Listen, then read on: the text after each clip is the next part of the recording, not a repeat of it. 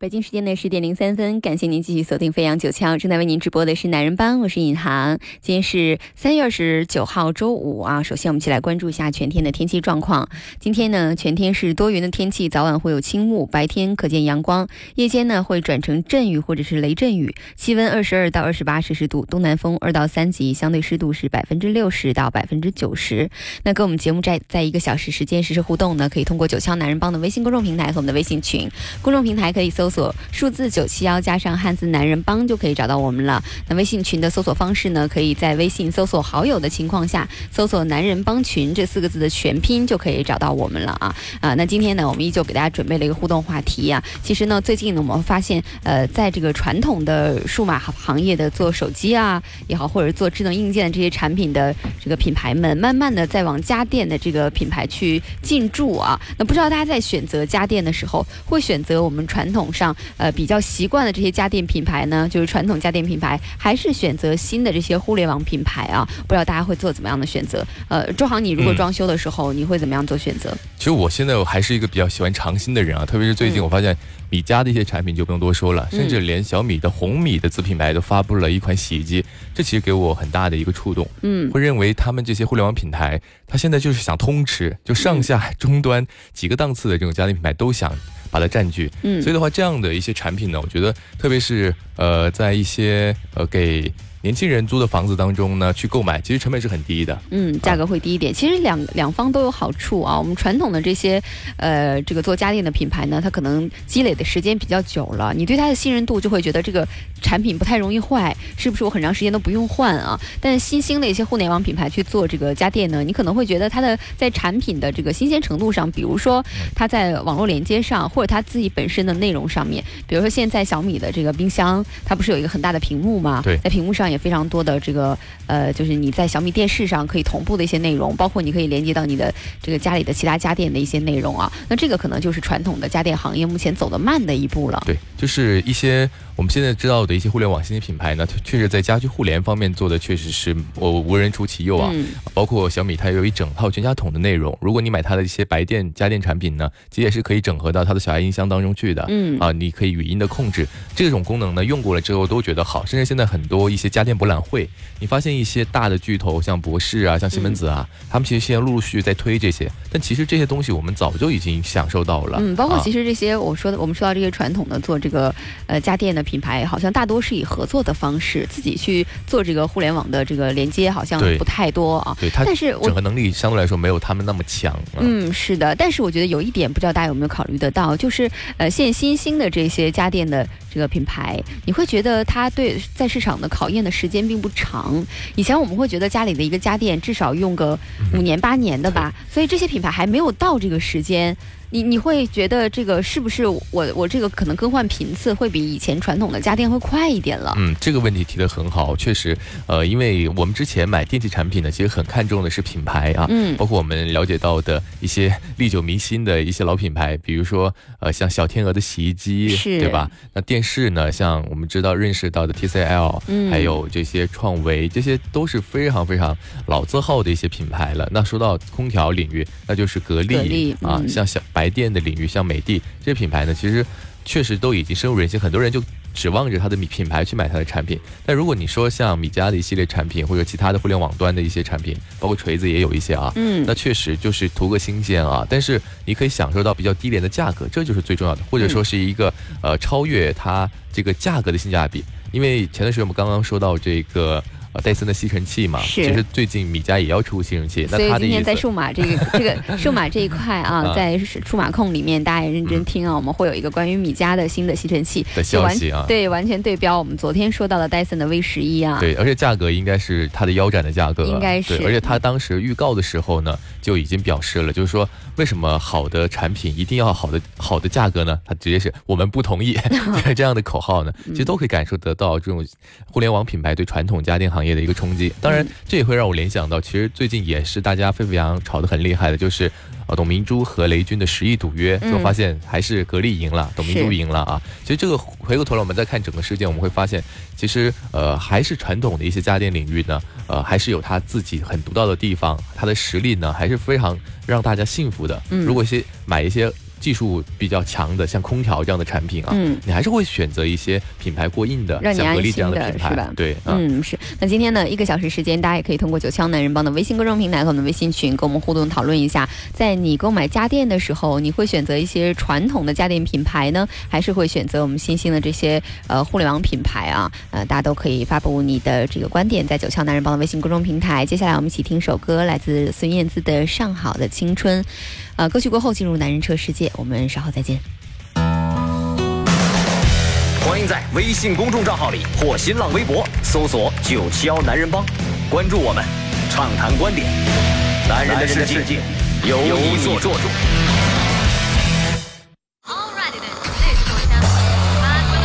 Standby formation。男人车世界，车世界。好的，关注到今天的男人车世界，来看到汽车方面的消息啊。首先是昨天啊，昨天比亚迪放大招了。嗯，是的，终于有它的春季的新品发布会了，也是一口气发布了八款新车。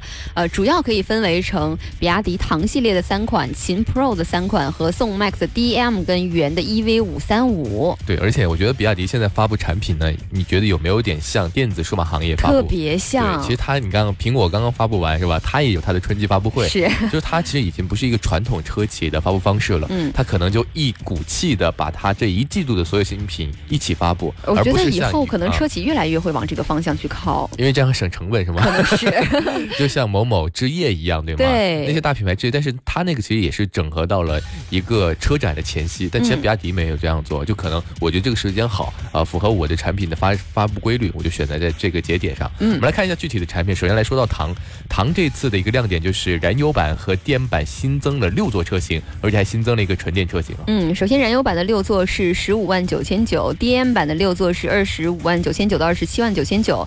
那 EV 六百呢？这个版本是四驱版六百 D，叫做呃二十八万九千九到三十五万九千九。那这是补贴后的价格啊。两驱版呢叫做六百，是二十五万九千九到二十七万九千九，也是补贴之后的价格啊。嗯，然后看到这次比较亮眼的地方就是六座车型啊。其实我跟尹航一贯。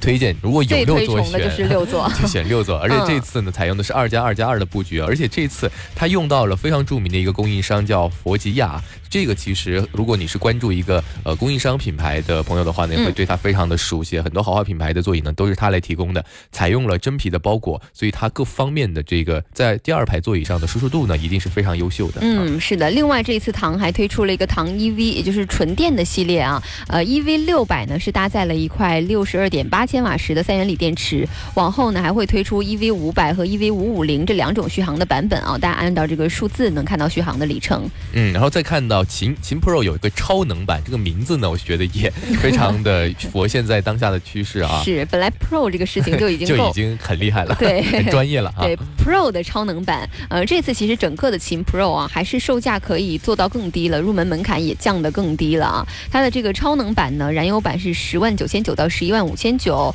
另外它 DM 超能版是十三万六千九到十五万六千九，补贴后的价格啊。秦 Pro 的 EV 超能版的预售价格是十九万到二十万，这也是补贴。之后的价格，然后我们看到秦系列推出的这三款 Pro 超能版车型呢，其实可以理解成为秦的 Pro 的低端廉价版，它相当于是一个探底的一个车型啊。是的。然后我们看到秦 Pro 的燃油版是搭载了一个 1.5T 的发动机，匹配的是爱信的六速的手自一体变速箱。那 Pro 的 DM 超能版呢，它的这个电动的续航里程是可以达到五十三公里，比这个秦 Pro 是少了二十七公里，但其实也是符合了相关的这个规定的啊，所以它也能够上绿牌。那秦 Pro。的 EV 超能版呢？它现在在发布会上也开启了预售。嗯，是的，这个秦 Pro 这次超能版啊，如果要是你对这个琴还是很感兴趣，如果要是你对它的价格还是觉得稍微有点高的话，这次超能版应该是蛮符合大家对琴的这个价格的心理预期了。那这次在比亚迪的发布会上，另外还有一台就是宋 MAX 的 DM 版本，那这次也是一个能上绿牌的版本了，售价是十九十四万九千九到十九万六千九，这是补贴之后的价格啊。嗯，看到这一次它采用的是一点五 T 的涡轮增压发动机，匹配一个六速。的双离合的变速箱，同时还会搭配前后双电机。那零到一百的加速成绩呢是六点九秒，这是一个 MPV 车型啊，开那么快干嘛？然后纯电的续航里程是八十一公里啊。无论它能不能开到六点九秒，但我心里知道我这台车能开到六点九秒就很开心哈。对，确实它的这个混合动力的这个参数和性能还是非常漂亮的。嗯，呃，最后一台呢，这次发布会的就是元的 EV 五三五，整个的这个内饰全部换成新的了，也有一个新的驱动电机，续航里程呢也会有一定的提升，售价是十万九千九到十三万九千九。对，然后其实这款车型在外观方面呢，并没有太多的调整，最大的变化是来自它的内饰，内饰是有翻天覆地的变化的。具体的来说呢，就是它采用了像比亚迪全新的唐和宋的这种内饰设计语言。嗯，动力方面呢，搭载一台最大功率是一百六十三马力的驱动电机，那电池方面呢，是用了一个镍钴呃锰锂锰酸锂电池组啊，续航里程可以提升到四百一十公里。所以这一次整个比亚迪也算是一个春季大礼包了啊，上了一共八款车型，是的，而且价格也是非常非常的细分，呃，基本上从十万啊，基本上到二十。七八万这个价格区间之内啊，基本上每一万可能都有车型。对，确实分得很细啊。而且我觉得这也是比亚迪一波大招嘛。反正它在这个春季春季发布会上面呢，就把它所有的今年这个第一季度的产品呢都亮相了。嗯，呃，可以感受得到还是很有诚意的，而且也是针对这个新能源的政策呢进行了一些调整，包括它推出这个超能版。其实，在它的性能不减低太多的情况下，售价还是低了不少。嗯，其实综合最后对比发现，其实还是可以在你心里预期的。一个价位啊，是性价比有一定提升啊。那接下来呢，我觉得很多女生朋友很喜欢的一个车型，可以关注一下了。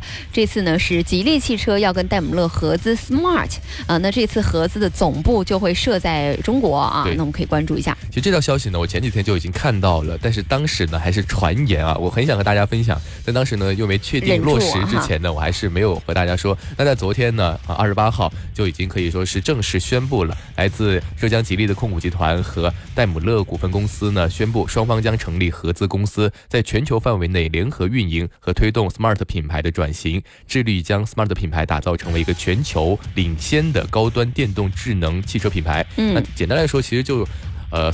吉利就入主了 Smart，那未来 Smart 这个品牌呢，可能又要算到吉利的旗下了。是，吉利这两年真的动作真多哈。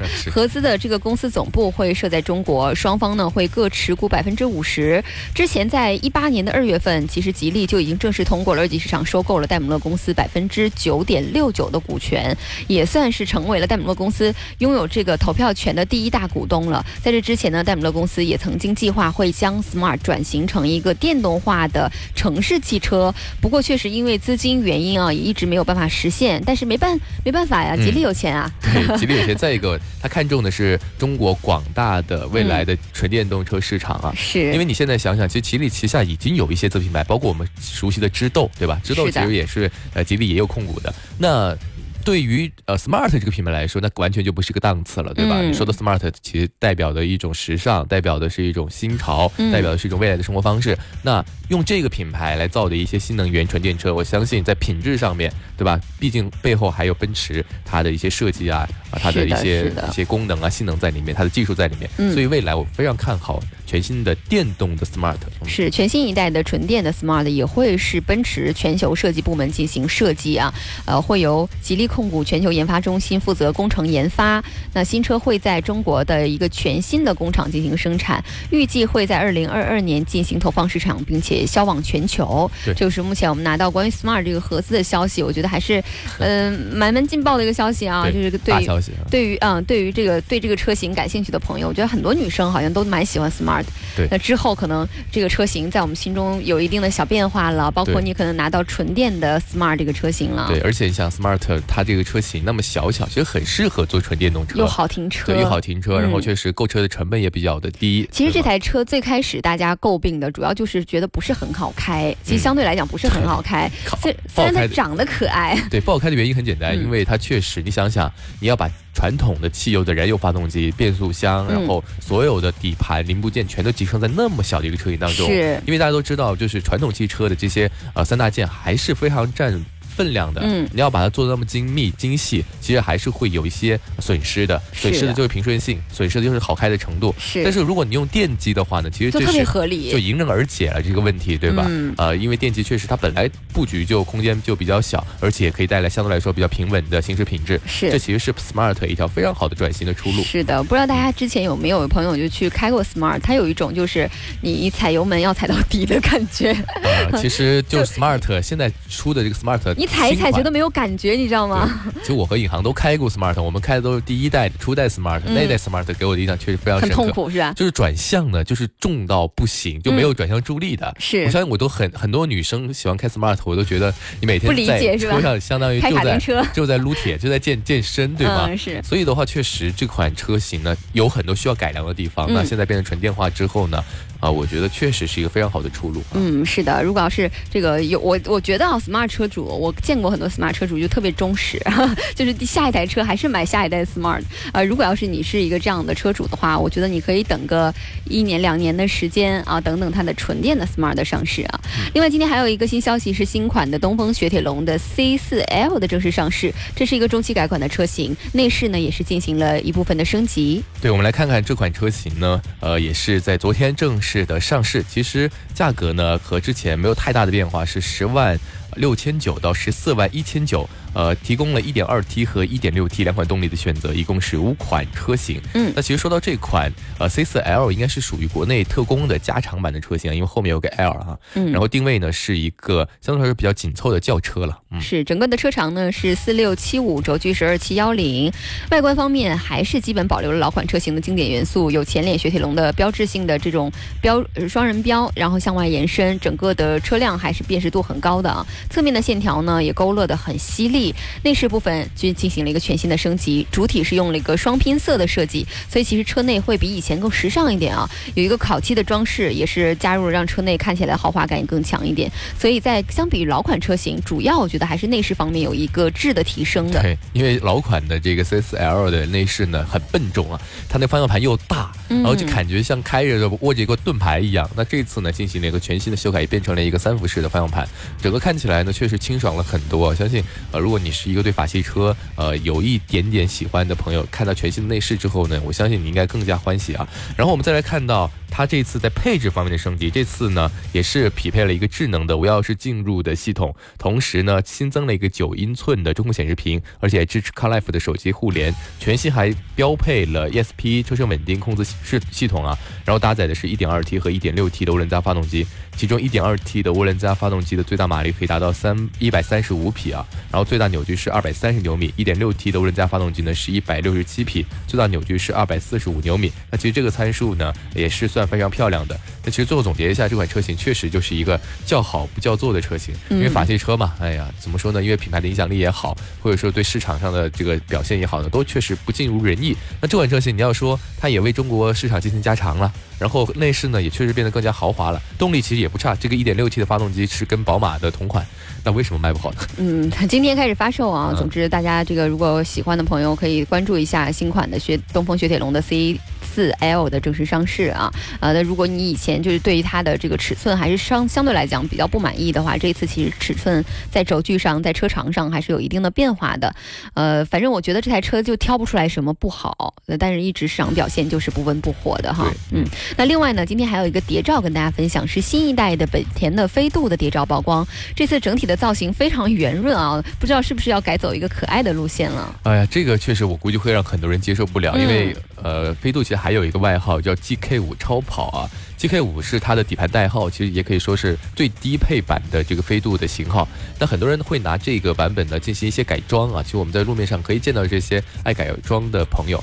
那如果它变成一个可爱的风格，你让这些人的心何处安放？是因为新的飞度，我们拿测试车的照片来看呢，它的大灯的眼神已经原本没有这个这种很凌厉、很有杀气的眼神了。呃，那整个的轮廓看起来也是比较圆润的轮廓，就比较呆萌的这种感觉。啊，进气格栅呢也是有所减少尺寸，而且采用了一个多条幅式的式样，这种感觉就是我们讲到那种小姐姐座驾啊，就是可能女生比较喜欢的这种座驾形式，可能跟跟之前本田飞度在很多人心目中的印象完全不一样了，颠覆掉了。新款的飞度呢，其实我有一个朋友啊，也是一个女性朋友，她形容她觉得飞度车看起来很像一个鼠标。那为什么像鼠标呢？就是它相对来说比较有棱有角，是有点像鼠标，对吧？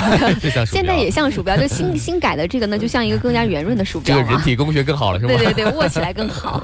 那这次呢，确实变化非常的大，但是也符合现在日系品牌在小型车方面的一个设计的趋势啊，确实做的相对来说更加的耐看一点点。嗯，那但是作为一些对运动有追求的朋友来说，这样的一个外形确实让他无处下手啊。嗯，但是呢，这样的比较圆润的造型，虽然是大家可能觉得，呃，你在外观方面啊没有一个视觉的冲击力，但是实际上其实在空间上面会有一定的扩充，因为它整个做圆润了之后，无论你头部空间也好，你行李箱空间也好，都会稍微有所增加。动力方面呢，这次应该搭载的是一台功率是九十三千瓦的 1.0T 的三缸涡轮增压发动机，同时它的混动版本可能会一并上线啊。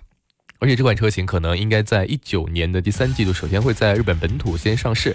然后我看这一次它的改变呢，在 A 柱的三角窗的面积也进一步的扩大，其实是有助于帮助转弯时观测。观观测这个视野的啊，所以整个的这个变化呢，我觉得还是相对来说比较欣喜的。而且我们先看一下它先发布之后的一个市场表现吧。其实啊，像本田车型啊，它就在不同的区域，虽然叫同样的名字，但在外形方面其实还是会有些微调的。是的，嗯，大家可能也希望是不是在日本的这个飞度走这样的路线，嗯，还是来到我们国内市场之后，还是能保持它原本的这个比较犀利的、犀利的 JK 五超跑的这种感觉啊？可能这是朋友们希望的吧？呃，那我们这个。汽车部分的消息会在广告之后继续来跟大家分享。在广告期间呢，大家可以通过九霄男人帮的微信公众平台和我们的微信群实时互动，同时在网络端也可以同步收听我们的节节目啊。网络端的收听方式呢，可以通过我们深圳广电集团的一深圳，另外包括企鹅 FM、蜻蜓 FM、阿基米德 FM。男人帮节目也上线了苹果的播客跟喜马拉雅。那广告很短，稍后呢，广告过后会有更多汽车和数码的消息等着大家。我们稍后再见吧，一会儿见。广告过后，欢迎回来。正在为您直播的是飞扬九霄男人帮，我是尹航。大家好，我是周航。嗯，呃，大家可以通过九霄男人帮的微信公众平台跟我们实时互动啊。我们今天聊的互动话题呢，是跟大家聊在呃传统的这个家电家电行业这个领域品牌啊，和我们现在的见过一些数呃数码的互联网的品牌，像小米或者是米家米家啊这样的品牌，你会倾向于选择哪一类品牌呢？大家可以留言告诉我们。对，我们来看一下极速。极速他说还是使用传统品牌吧，因为感觉更加。靠谱且售后好，现在家里都是传统品牌用的最久，呃，用的最久的一个品牌是小天鹅的洗衣机，它都用了十五年，依然非常的好用啊。然后他再补充一下，他觉得大家电选择这个传统的品牌，那小家电呢，可以买一些互联网品牌的来尝尝鲜啊。哎，我觉得有点道理啊。对，确实，相对来说小家电也不会影响到你日常的生活，对吗？嗯，而且一般不会，我们觉得使用时长就心理预期那么长啊。另外有个不见不见这个朋友是问这个福特的领界，我们发现 我们俩也在聊最近 怎么问福特领界的朋友这么多啊？最近是他们营销做的很好吗？对我都很觉得这个还是很成功的啊，确实很成功，很成功，就很多人关注到这款。车型啊，那我其实就对这款车型啊来说的话呢，它其实最主要的地方还是在于它性价比比较高吧，然后确实可以挂着一个福特标，但其实这款车型的底盘还有它的变速箱呢，就是来自江铃的啊。其实坦白来讲，这款车更。更多的血统是属于江铃的，它只是挂了一个福特标，所以这样的车型呢，我我是不太推荐购买的啊。是，其实我们两个也讲了好几次了，但是发现好像就是最近还是有很多朋友在关注这台车，可能确实很多朋友对空间上是有需求的，对，然后对价格对，在价格又比较敏感嗯，对，然后其实这样的价格，自主品牌我觉得还是有一些很好的车的呀，包括吉利呀，或者广汽传祺。就心里面总会觉得自买一个自主品牌，是不是在一样的价格的时候，我能买一个福特，我就买福特。那换而言之，那如果你去看韩系品牌，如果能接受得了的话，像现代的这。个 iX 三五，包括也是全新的这个起亚的智跑。我觉得都是十十一万元起的这个价位，十一二万元起的价位，跟这个领领领界是一样的啊。嗯，我觉得也也可以考虑一下。是，我觉得车这个品牌上面可能对家大家的影响力还是蛮大的啊。但这台车我们两个也是，就是基本上每次跟大家讲的都是不是特别推荐。基本上你就是买一个江铃的车啊，挂个福特的标。再看三少爷，他说他作为一个家电从业者啊，他选择传统品牌。目前来看，家电上的一些所谓的互联网功能都是花里胡哨的噱头而已，实际用处不大。啊，别问他是怎么知道的，因为他是家电从业者。因为这个这个感受呢，其实我们都有啊。你说我们现在用到一个智能电视啊，你说互联网功能啊，其实确实用不太上啊。嗯，我觉得也确实不太好用。其实如果你觉得啊，你一定要有这个功能，你买个小米盒子或者买个什么品牌的盒子，都是能够解决的。价格又比较低。对。哎，你会觉得像家里的就其他的家电，除了电视以外，需要有屏幕吗？比如说冰箱，就是现在不是很很多冰箱上面有个很大的屏幕吗？你觉得这个有是有需要的吗？我觉得没有需要。对于我是一个超级实用主义者，我觉得没有需要。但是我觉得对于像你这样的，哎，我怎么样了呢？为什么我突然觉得身上有把剑？你是外观党嘛？是外贸协会的，我是吗？我不是。你对家电是外贸协会的，所以你会去尝新。它现在很多家电，包括三星出的一些。冰箱上有屏幕的这些产品呢，其实它是会加一些很多附加的功能在里面。比如说，我现在可以智能的监测你家里是不是苹果少了，我及时的第一时间我叫第三方的物流来补充；鸡蛋少了，第第一时间来补充。但这样的功能，我说实话，其实你要付出的成本相应还是挺大的，对吧？你这一套打包，当然你肯定很。不费脑啊，就是每天不用操心这些事儿，但确实你整一套流程下来，你肯定你的这个性价比不高嘛。嗯，是的，不知道大家会怎么样做选择啊？因为我觉得现在其实互联网品牌做的家电就会这样，就会觉得其实它的一些新鲜玩意儿，或者是说这个无论是什么家电商都会带一个大的荧幕，这个事情可能会很吸引到很多这个喜欢尝鲜的朋友。对，关键是现在荧幕的这个价格也便宜，对，是也便宜了。嗯，啊好，这个互动话题呢，在一个小时时间都会放在九七幺男人帮的微信公众平台上，大家可以来留言啊。我们继续来看汽车。部分的消息，今天还有一个预告图的曝光，是林肯的 Cosel 的预预告图的曝光，会在四月份的纽约车展上上市。那这次四月份纽约车展应该是我们节目在这个近期要最关注的一个车展了。是的，其实这款车翻译过来中文名应该叫海盗或者叫海盗船啊。其实现在可以看到，呃，很多林肯品牌的车型呢，都已经成为某一个。我们印象当中的传奇人物了，飞行家、航海家，是的，他其实这个就是呃小号的飞行家的这样的感觉啊。对，其实它就是 MKC 车型的换代产品了。嗯，也是跟 MKC 一样，是基于一个前驱的平台进行打造的，所以你基本上可以想象它就是一个小号的飞行家。整个的尺寸相比于现在的 MKC 的车型的尺寸是有所增长的。呃，预计呢基本上会逼近加长后的 GLC 啊，像 Q5L 啊，像这样的车型了。然后从这个照片上我们可以看出呢，这款车型的前脸是采用了最新的来自林肯的叫星辉渐变的造型啊，贯穿式的车顶呢也更加符合现在大家的审美，然后贯穿式的。这个尾灯呢点亮之后也非常变数。其实说到贯穿式的尾灯，我真的要为林肯说一句话。其实这东西是他首先我也是想，我也真的非常想为林肯说一句话。就是原本我对林肯车型的所有的好印象，就是觉得它有一个贯穿式的尾灯。然后每次我在路面上看到这种贯穿式的尾灯，我就说，哎，林肯这个尾灯做的还是漂亮的。对。在现在就是你看到贯穿式的尾灯，你你要认真看一下车标是谁。我现在甚至 长得太像了。想到了一句广告词，不是所有的贯穿式的尾灯都叫林肯。嗯，确实是啊。啊，然后。再看啊，然后其实，在设计方面呢，还会是是会有一些变化的啊，包括这次它的这个啊内饰方面的设计呢。目前还是没有太多的信息曝光出来，但我根据林肯的这个整体的调性呢，肯定是和飞行家同款的内饰风格，包括它按钮式的这个换挡机构，哎，它整整个看起来非常具有这种美式的 old school 的这种内饰风格，就是木纹加大量的皮质的这种豪华感，对，嗯，应该是同款的内饰设计。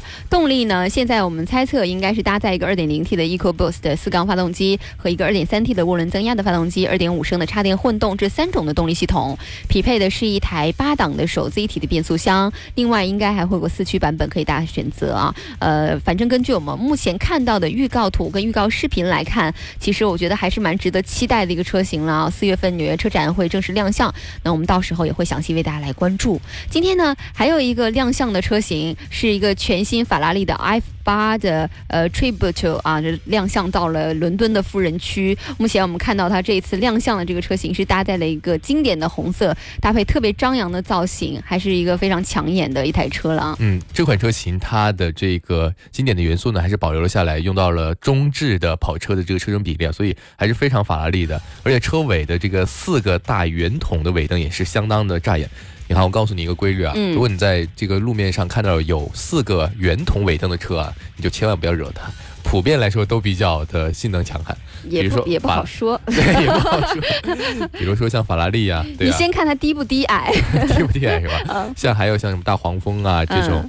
圆灯，还有像马自达的一系列车型，我觉得都不是好惹的主啊。所以，其实圆灯这个这个事情啊，我觉得它是在呃跑车或者是一些豪华车型上保留最好的。但是，其实你你们回忆一下，在相对来讲年代比较久远的时候的那代车一些车型，哪怕普通的车型，也经常是圆灯的设计的。对，慢慢大家变成方灯了以后，可能是一个时尚的流行吧。反而这种比较复古感的，会觉得是有一个时代风格的，在一些跑车或者是一些这个相对来讲豪华车型上保留下来的这个圆灯，你你可能现在在审美上觉得它更漂亮。对，那当然，因为法拉利还是一直在坚持这个尾灯是圆形的这个尾灯的啊，还是非常扎眼的。我们来看看这款车型，其实应该算得上是法拉利四八八 GTB 的一个继任者了。其实它也采用了呃四八八 Pista 的动力总成，零到一百的加速成绩呢只需要二点九秒啊，所以整个的性能呢也是非常的强悍。嗯，它整个的内饰呢也基本上还是贯承了法拉利一贯的运动风风格，黑色的内饰搭配红色的缝线的设计也是很动感的啊。主要的功能按键呢全部都在方向盘的两侧，经典的按键呢包括换挡机构也是非常抢眼的。这次搭载了一个全新一代的 HMI 的人机交互系统，副驾驶前面有一个七英寸的触摸屏啊，就只在副驾驶的前面。动力部分呢，也是一个呃，我们刚才讲到来自四八八 Pista 的三点九 T 的 V 八的发动机，最大功率是七百二十马力，峰值扭矩七百七十牛米。同时呢，这次车身重量也相较于我们说到四八八的 GTB 会减轻四十公斤啊，呃，所以在相对来讲，它的整个的这个性能也会更强悍一点。对，这才搭搭载了一个动。空气动力系统啊，可以让新车的下压力提升百分之十五啊。那其实法拉利的一现在新出的很多跑车啊，我觉得都是非常罕见的，就都是几乎都是限量的。就是呃，我觉得它确实越来越极致了，就是它把这个车中之王的这种身份呢做到了极致啊。就是确实大家都只能远观而不可亵玩了啊。嗯，它不像保时捷，你像保时捷做的时候大家都能。就是如果钱够都能买，它现在不是钱的问题。是，包括其实保时捷它相对来讲，它价位下探的也会稍微低一点啊，能走一点量。是的，好，那今天汽车部分的全部消息就是这样了，我们即进入数码控吧。从睁开眼睛的第一刻，你就被数字包围。今天最高温二十六度，最低温二十一点三六，纳指是上涨百分之一点五。为听觉化繁为简，IT 数码控，IT 数码控。ID 数码控，首先说说米 UI 啊。前不久呢，其实小米发布了它很多手机功能的一个适配的计划表，其中呢就有像游戏加速啊、深色模式啊，还有新版的有钱充电动画呀，都会成为大部分机型的一个推送。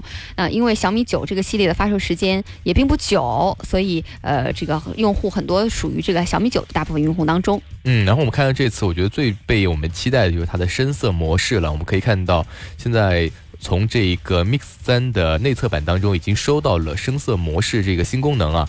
不过目前还是处于一个内测的阶段，估计还需要大量的工作来呃进行适配啊。所以根据此前的计划呢，这个深色模式应该会在三月底进行发布。那游戏加速的这个功能呢？估计会在四月中旬进行发布。那新版的有线充电的这个动画呢，应该是在四月初进行发布。嗯，是的，呃，那这次小米的这个整个的变化，我觉得在呃，你如果要是你是新款的小米的手机的朋友，可以去关注一下啊。主要就是三个变化：一个游戏加速，一个深色模式，跟一个新版的有线充电动画这三个功能啊。对，呃，主要就是深色模式，其实我觉得还是比较有用的吧。对，对于一个经常在这个睡觉之前深夜当中要刷手机的人，对这个深夜模式实在太有用了。我始终觉得。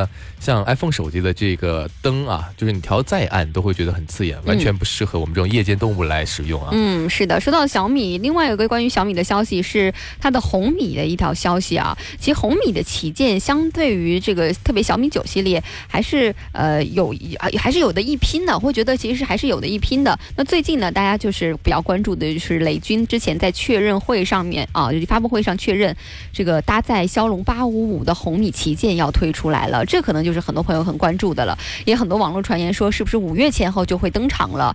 呃，骁龙八五这个处理器至少在五月份这个时候还算是很旗舰级的处理器了，后半代的处理器还没有出来，所以在红米这个系列的旗舰就已经搭载了，呃，就等于是大家可以一个比较低的价格可以用到一个有八五处理器的手机了。对，其实我们说到红米搭载八五呢，你觉得？意外吗？确实觉得意外。你觉得他呃在意料之中吗？我觉得又是在意料之中。你看啊，怎么废话那么多？这这是铺垫 啊。为什么？我们看它的竞品啊，看华为和荣耀的这个匹配啊。嗯，其实华为的这个旗舰产品，不管我们刚刚刚发的一个 P 三零，它其实也是用的麒麟的九八零的处理器。那你看它的荣耀的旗舰。也是用的麒麟的九八零处理器，对吗？那其实这两个也是细分的子品牌，对吧？为什么他们的旗端这个旗舰款式都能用到最好的芯片呢？红米也是这样的一个区分呢。当然，它也需要有拳头产品，特别是这次从小米玻璃出来之后呢，它更需要有一个旗舰的机身来进行加持啊。嗯，是的，其实我们已经看到关于这次红米的八五五的工程机的部分的参数了，包括配有六点四英寸的 OLED 水滴屏，包括搭载光学式的屏下指纹识别技术，而且采用了。大猩猩的第六代的玻璃机身，呃，也配了呃，它这个前置相机跟后置三摄。虽然是电池容量增加到了四千毫安，但是它这次支持十八瓦的快充，所以应该充电方案上面，呃，还是一个很快可以充满的状态的啊。嗯，然后这次我们看到它的这个屏幕，屏幕应该是用到了一个六点四英寸的支持呃 FHD 全分辨率的一个屏幕，而且是一个水滴屏啊，估计会和去年或者今年的这个小米九的一个款式会比较接近啊。嗯。是的，有一个比较好玩的，就是呃，它除了会有六 GB 跟八 GB 的内存版本推出呢，呃，它的这个解锁技术啊，是一个二 D 人脸识别功能，也就是真的是照片可解锁的那种吧？嗯，这个确实，我们都是三 D 的人啊，二 D 的只有在漫画当中。对，二 D 怎么人脸识别呢？我不没有很理解这个事情。对，它的这个处理方式确实有待它的这个介介绍和解释啊。是预装的是安卓派的系统。另外呢，相比于小米九比较被诟病的电池容量的问题，这次红米。你的旗舰会有一个四千毫安的这个电池，我觉得跟小米九来讲，这个可能电池容量上面会赢一赢一筹啊。未来呢，具备小米九的二十七瓦的快充的技术，呃，也是跟红米 Note 七 Pro 一样的，还有一个十八瓦的快充的技术啊。嗯，然后我们再看到，呃，此前呢，其实雷军已经在这个网络上收集了很多用户对于这款红米旗舰的看法和建议，而且也暗示这款旗舰将会拥有 Type C 的接口。同时呢，也会去除耳机孔来扩大更大的这个容量的电池，呃，可能还会去匹配这个 NFC 和红外的功能，但并不支持无线充电。但现在其实大家都还在收集和整理阶段了。嗯，那最终的这个价格，我觉得还是比较值得关注的，就是两千四百九十九元的这个价格是可以买到一个骁龙八五五旗舰的处理器的手机。嗯，那其实又让小米九当时的这个非常具有性价比的价格又再次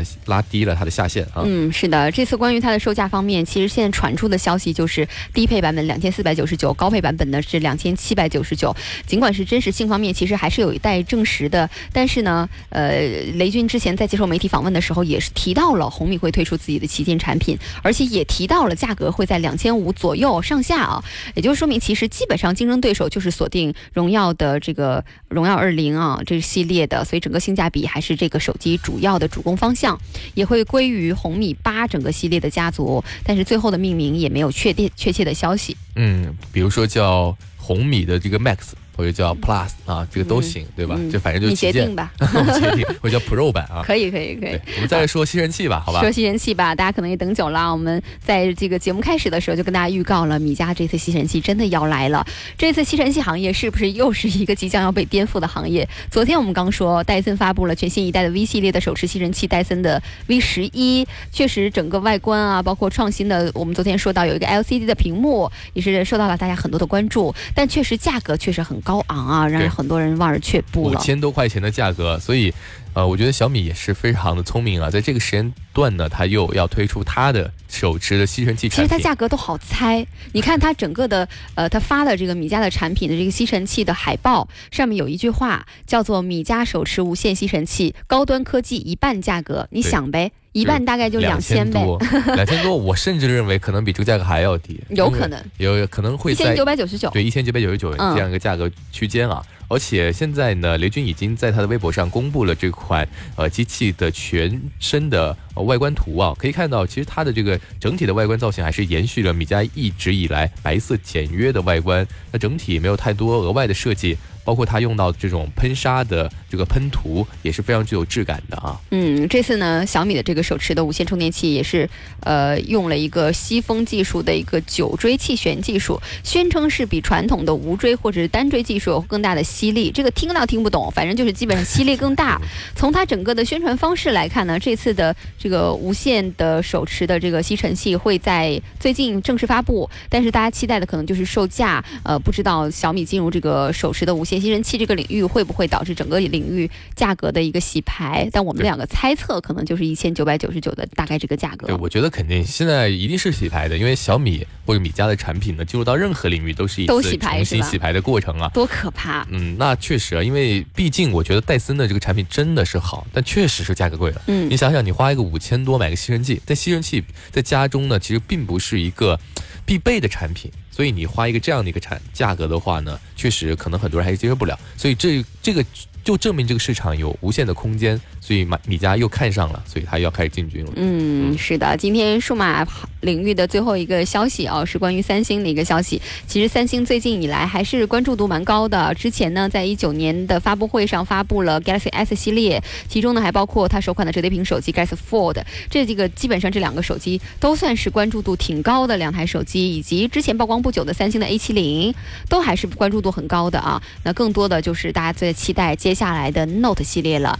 现在呢？其实关于三星的 Note 十的消息已经有很多很多了，包括它渲染图层出不穷了。那最近我们也看到了关于这个三星 Note 十的渲染图，呃，还是有很多亮点的。我们就一起来看看这台手机的亮点啊。对，首先它的正面是一完整的一块完整的屏幕，没有任真全面屏，对，没有任何的开孔。那超窄的上下边框呢，只有一个很小的听筒的区域。那机身呢，依旧是曲面的设计，在颜值上面呢，我觉得视觉感是满分了啊。嗯，这个就跟 S 系列比较像的是，我们两个之前也讲说挺聪明的，也包括是三星独有的，呃，它得天独厚的一个优势，就是它可以把前置摄像头集成在 S Pen 的手写笔当中啊。那这个可能就是支撑这个手机可以实现全面屏的一个主要原因了。这次我们也看到手写笔上有两颗摄像头，使用的时候有点类似于弹出式的摄像头。这个功能的，也是实现上需要一定的技术支持了，但这个概念还是很棒的。对。但是如果它用在这个手写笔上面，肯定它的性能参数就不会太高，因为毕竟空间有限啊。是的，是的。再一个呢，万万一未来遗失的这种可能性的摄像头丢了，以前就丢根笔。因为我之前用过 Note 系列的手机啊，确实就有过这个手写笔遗失的情况。但是我当时淘宝几十块钱就搞定了。但如果你这是一个带着摄像头的手写笔，那肯定价格也要上千了。哎，你这个考虑方式我觉得特别特别实用，因为丢的可能性太大了。对啊。嗯，具体参数方面呢，这次 Galaxy Note 十的屏幕应该是一个六点六英寸的 Super AMOLED 的显示屏，分辨率是一四四零乘三零四零，背面也是保留了三星 Note 系列一贯的风格啊，玻璃的曲面机身，另外手持的握感也会因为这个玻璃的曲面机身的加持会更好。